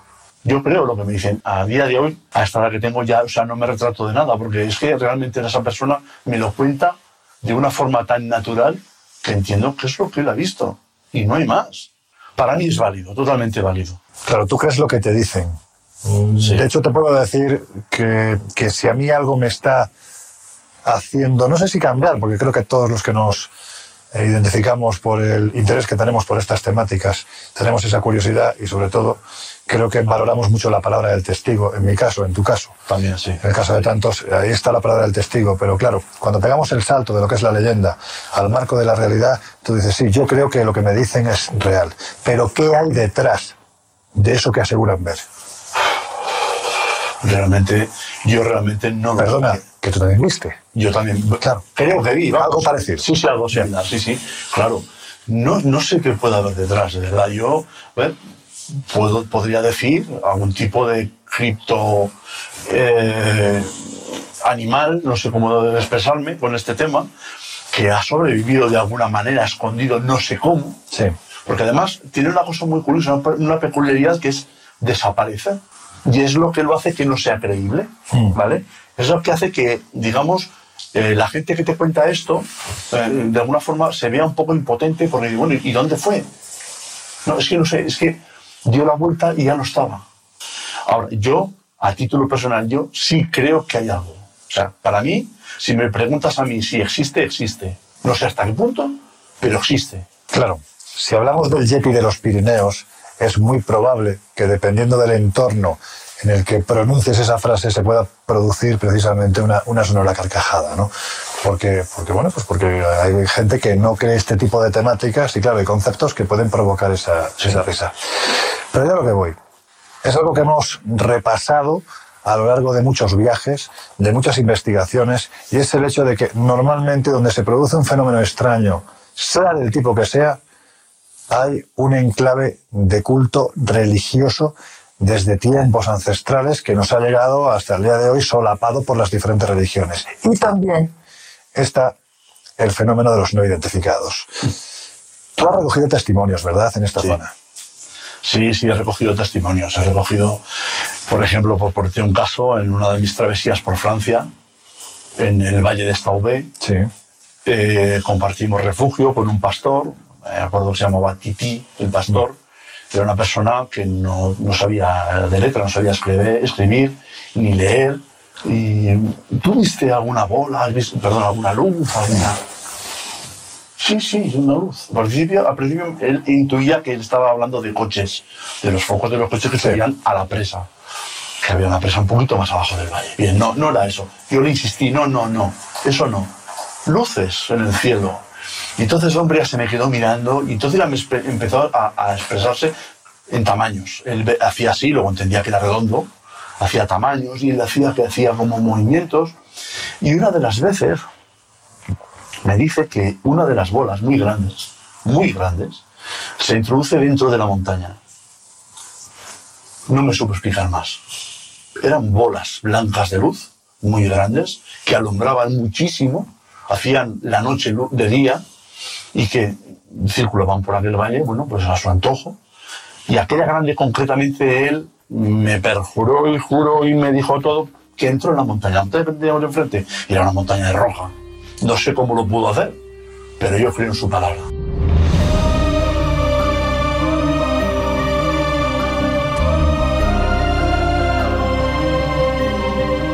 Venga, vamos si os parece a otros bichos muy raros, porque sinceramente a mí particularmente me molan más que los propios críptidos. Y es que en la base de las leyendas, Jesús, hay animales, en este caso aves, que bien pudieron tener un referente prehistórico que después daría para mucha literatura, los teratornis.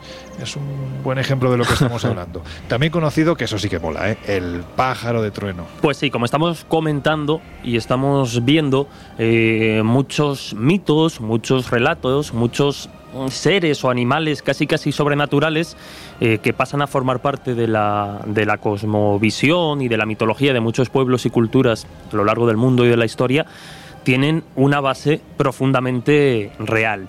Y es el caso precisamente de, del pájaro del trueno. Ahora comentaremos cuál es su mm, presencia o su protagonismo pues en diferentes mitos, sobre todo en los, eh, entre los pueblos indígenas de, de América del Norte, es donde tiene un especial protagonismo este pájaro del trueno, que luego se ha se ha utilizado también como, como animal fantástico en la cultura popular. Creo recordar que en Harry Potter, por ejemplo, tiene cierta presencia y, protagonismo. Pero la base real de este, de este animal legendario sería un eh, animal ya extinto, que sería el Teratornis. Eh, hay que situarse, es un gran ave, de, un gran ave voladora de, América del Norte, con una envergadura bastante interesante. De hecho, eh, se llegó a pensar en un momento dado, ahora lo comentaremos, que, pudo haber, mm, claro, no secuestrar porque no es la voluntad, ¿no? Pero casi casi que cazar y llevarse a un bebé humano porque estamos hablando de un ave de una envergadura de entre los 3 metros y medio y casi los cuatro metros. Bueno, parecido al cóndor, ¿eh? Muy parecido al cóndor. Efectivamente, de hecho, eh, es algo, es un pelín más grande que, el cóndor andino actual y casi dos veces más pesado en este caso que, el cóndor de, California. Eh, de hecho, estamos hablando precisamente de un ave que fue eh, antepasado. Los huesos de, sus dedos están fusionados, como en todas las aves modernas, sin embargo, sí que mantiene parte del dedo índice con una forma, mm, digamos, un poco más, más ancha, en forma de, plataforma, que lo que hace es, bueno, pues aumentar su carga alar cuando precisamente decide ir hacia una presa. Por eso decíamos antes que, incluso se llegó a sospechar o pudo, llegar a generar, como todos estos animales, por un lado eh, fascinación, ¿no? casi a la hora de divinizarlo, pero también terror porque, como, como decíamos, eh, pudo llegar incluso a tratar de alimentarse de, bebés humanos y lo podría haber hecho por, por, la envergadura y por la capacidad que tiene.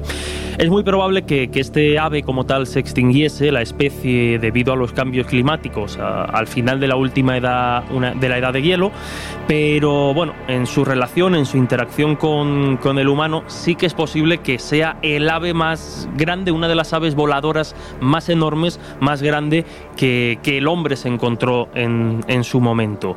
Se sabe que no fue considerada sagrada para, porque no ha sido como tal cazado, pero sí que fue divinizada, y ahora vamos a comentar algunas de esas historias, y de hecho, eh, bueno, pues eh, su memoria se mm, pervivió lo suficiente como para ser base de mitos de este pájaro del trueno, como hemos dicho. Por ejemplo, eh, bueno, pues ya cuando lo adaptamos a la mitología sería un ave, un ave de gran tamaño, como así lo demuestra la propia realidad, superior a un águila, que lo que hacía era crear truenos al batir sus alas y relámpagos al hacer brillar sus ojos. Por ejemplo, en la mitología algonquina, este pájaro del trueno lo que hace es controlar el mundo superior, mientras el inframundo, por ejemplo, nos lo encontramos controlado por la pantera submarina o la gran serpiente cornuda. Vamos viendo que los animales, sobre todo en estas culturas, ¿no? Eh, pues tienen una presencia y una mm, importancia divina muy, muy importante. En otra cultura, en la Ojibwa, los pájaros del trueno, pues son los eh, son creados en este caso por Nanabozo, un, dios que tiene el propósito de luchar contra los espíritus submarinos.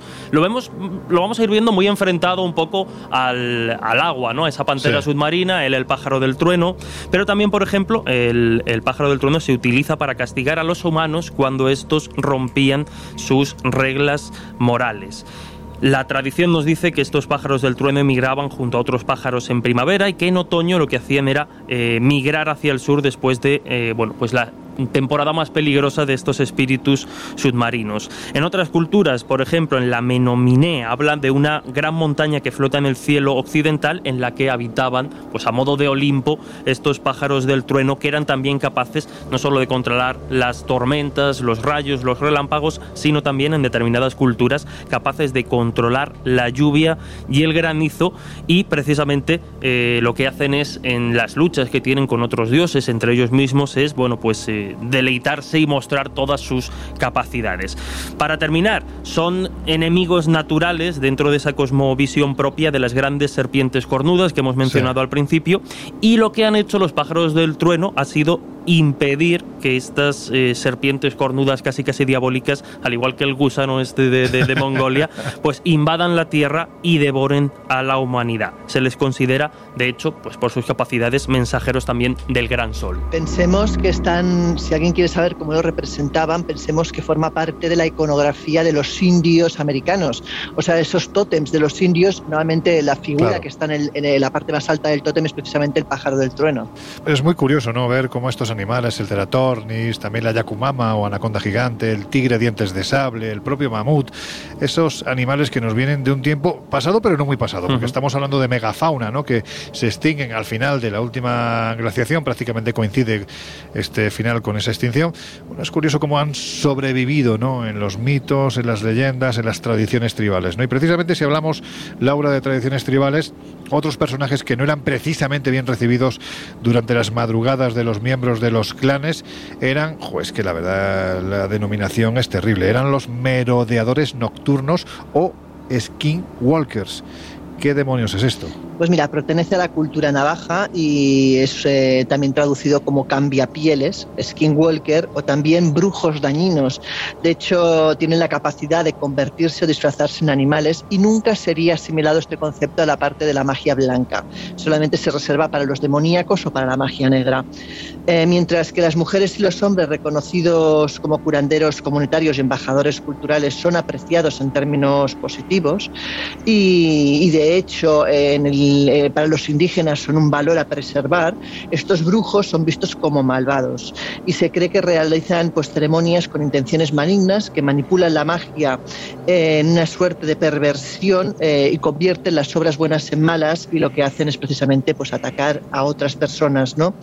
en general, los animales asociados con la hechicería de este tipo no son precisamente positivos. Son animales que asociaríamos ya con esa parte negativa. Hablamos, por ejemplo, del coyote, eh, del cuervo, de animales que tienen ya esa connotación eh, ciertamente negativa y que además se supone que se asocian a la muerte y a los malos augurios. También eh, se dice que pueden poseer animales vivos o a personas y caminar dentro de sus cuerpos, o sea, no está mal la cosa. Y pueden ser hombres o mujeres.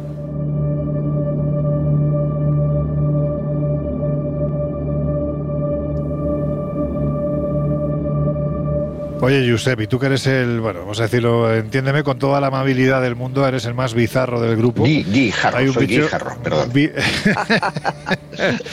pues hay un bicho que seguro que a ti te cae simpático. La mona bruja de Centroamérica, joder. Y que no te lo vas a creer, pero que mm, he escuchado hablar de ella de forma directa cuando estuve en Nicaragua, porque se suele acojonar a los críos con su existencia.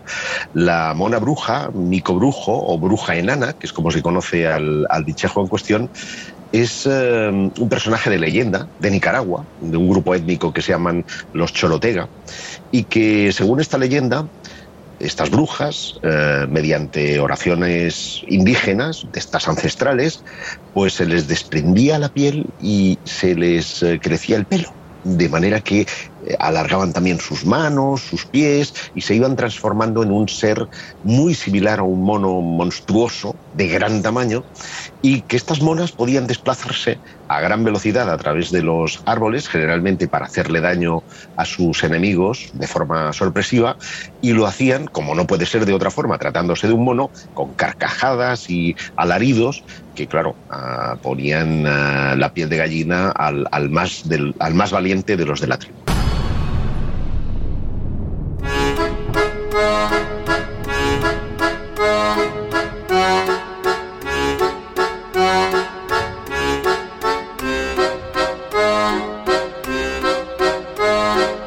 Historias así solo ocurren en el Colegio Invisible.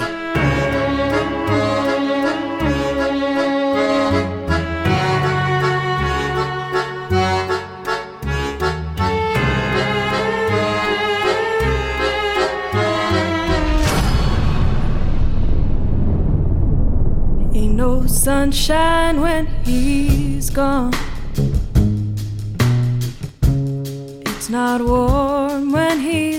Bueno, pues ahora sí afrontamos los minutos finales del Colegio Invisible de hoy y llega el momento de las conclusiones.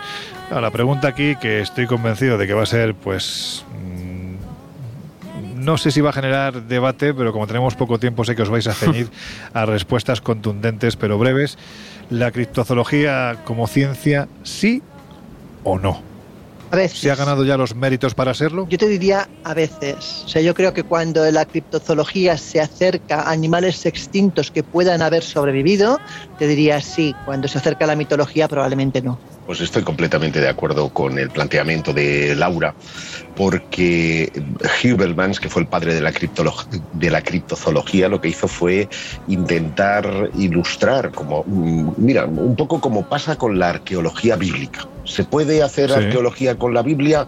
Pues definitivamente no es científico, es una aproximación científica y un estudio que trata de eh, intentar ver las bases de los mitos religiosos en, base a la arqueología. Y con esto pasa igual. Se puede encontrar un hueso de un animal extinto y tratar de relacionarlo pues, con un centauro, con un, eh, un micomono o con cualquiera de los bichos que hemos estado hablando pero hasta que no tengamos una evidencia eh, clara y contrastada de su existencia real, pues seguirá estando en el terreno de la leyenda y de ahí que la criptozoología, y especialmente por el tema del Bigfoot, que está muy desacreditado, pues eh, ha alejado a, notables científicos de la misma. Claro, es que la criptozoología va un poquito más allá del monstruo del lago Ness, del Bigfoot, del Yeti, es, es otra cosa, ¿no? Jesús, ¿tú qué opinas? Yo creo que Laura al principio, cuando la hemos definido como tal, ha dado la, la clave. El problema es como, bueno, cuando se habla, pues eso, de la, de la arqueología extraoficial o heterodoxa y demás, yo creo que en el tema de la criptozoología o en el terreno de la criptozoología sigue siendo una, vamos a llamarlo disciplina, un campo de estudio muy muy asociado y muy muy empeñado pues eso no en, vamos a decir animales en especies o en criaturas que a priori eh, no tienen una base sólida real de, existir. Para mí como tal eh, la criptozoología estaría por tanto en ese terreno más que decía Laura en su descripción de la de la pseudociencia y al final los que se tienen que encargar precisamente de descubrirnos especies tan raras como las que hemos comentado o que confirmen de alguna forma eh, posibles mitos o posibles rumores como otros animales o bichos raros que hemos estado comentando, al final nos guste o no, probablemente esas certificaciones o esas, eh, mm, digamos, sí, es decir, esto no, no existe, no tiene evidencia, no vendrá seguramente pues de la biología, la etología, la zoología y las diferentes ramas del saber con un método sí establecido para, para catalogar, descubrir y estudiar especies. Al final, aunque haya gente muy interesante y con muchas ganas en el terreno ¿no? de lo que nosotros llamamos criptozoología, es verdad que sigue teniendo ese marchamo un poco de, pseudocientífico. ¿no? Bueno, vamos a decirle legendario. Es que lo de pseudocientífico de verdad me trae a otra. Me trae a la mente otras eh, cosas que no molan, ¿sabes?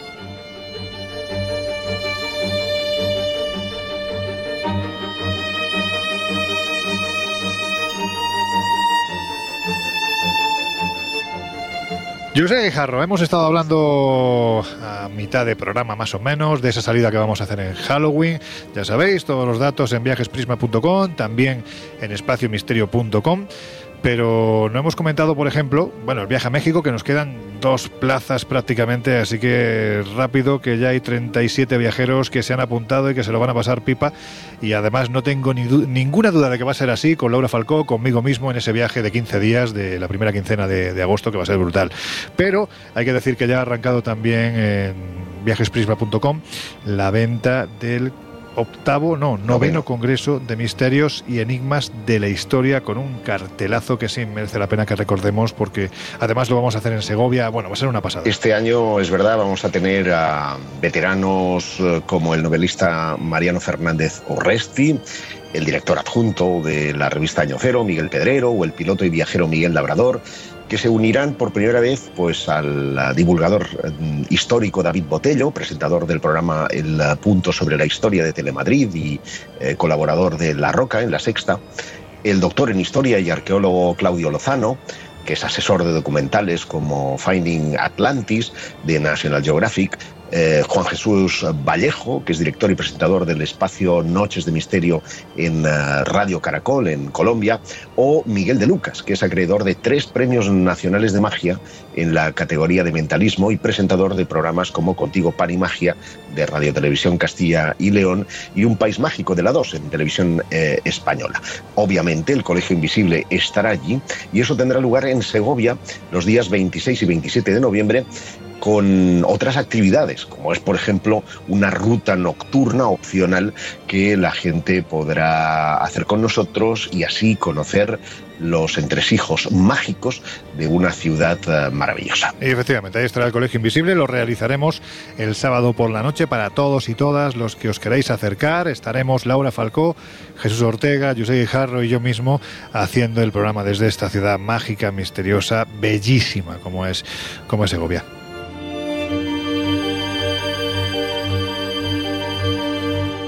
Bueno, también recordados, ya sabéis que tenéis una pedazo de revista que se llama Año Cero, que se ha fusionado con Enigmas y que son 116 páginas de auténtico misterio, aventura, viajes, conspiración. Este mes además con un problema bastante, bastante severo ¿no? y al que no hay que dejar de prestar atención como es el de la criptosecta o las criptosectas. De la criptología a la criptosecta. Sí, sí, lo que pasa es que estos me da que son más peligrosos, Josep, porque están además atacando a los adolescentes, a los jóvenes, utilizando los antiguos métodos o los viejos métodos de las sectas, yendo a los parques, con charlas y haciéndoles invertir cantidades importantes a través de Internet en criptomonedas y, haciéndoles vender a su vez. ¿no? Es, es, un formato muy piramidal, muy sectario y del que hay que advertir porque ya se ha encendido la alerta roja.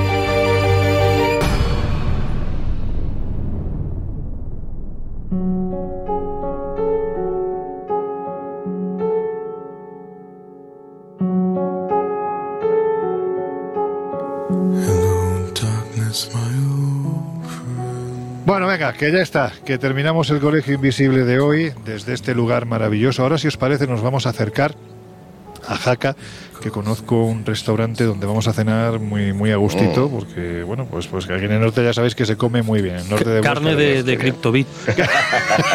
Mientras no sea el gusano este. Sí, te iba a decir, el gusano es lo dejo a vosotros. Oye, yo me he comido un gusano en Pakistán que pensaba que era un espárrago blanco y con una especie de capuchón negro. y cuando vi que aquello se movía, pues ya era demasiado tarde porque la mitad la estaba masticando. Y es que decían que era la forma de que el bicho no pierda proteínas. Y además ves cómo lo sacan con unos ganchos del interior de los árboles. Pues ya te digo, o sea, un gusano blanco del tamaño, no es del de Mongolia, pero sí del tamaño de, de un espárrago de los que se llaman cojonudos, ¿no? Que son los de Navarra. Pero tú cómo te comes pues algo que se mueve sin preguntar qué coño es eso, madre mía. Pues imagínate el hambre que tenía, imagínate, después, de, después de muchos días de viaje, digamos es increíble, es el hombre que no es capaz de comerse un sushi y se come Exacto, un, gusano. Un gusano. no, pero todo todo lo que sea fuera de tu ámbito normal, ya sabéis que ahí te acostumbras y te haces, o, si no, pues tienes problemas, ¿no? Y en ese sentido, cuando estás fuera, pues hay que probarlo todo. Y si es gratis, más todavía. Bueno, venga, ya está. Laura Falco, que nos oímos dentro de siete días. Venga, que vaya bonito. José Jarro, un placer como siempre, amigo. Hasta la próxima semana, amigos. Jesús Ortega, el Colegio Visible, dentro de poco en Onda Cero. Hasta dentro de siete días. Hasta la próxima semana, un abrazo. Y a vosotros ya os dejamos con alguien también muy visible, como es nuestro querido compañero José Luis Salas, con su fantástico equipo y con sus no sonoras. Nosotros volvemos a abrir las puertas de este maravilloso colegio dentro de una semana. Hasta entonces, ya sabéis, hay que ser muy, muy, muy feliz.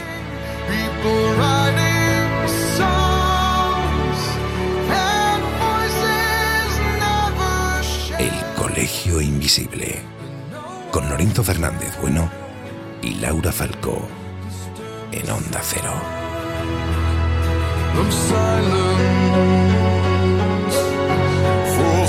are you?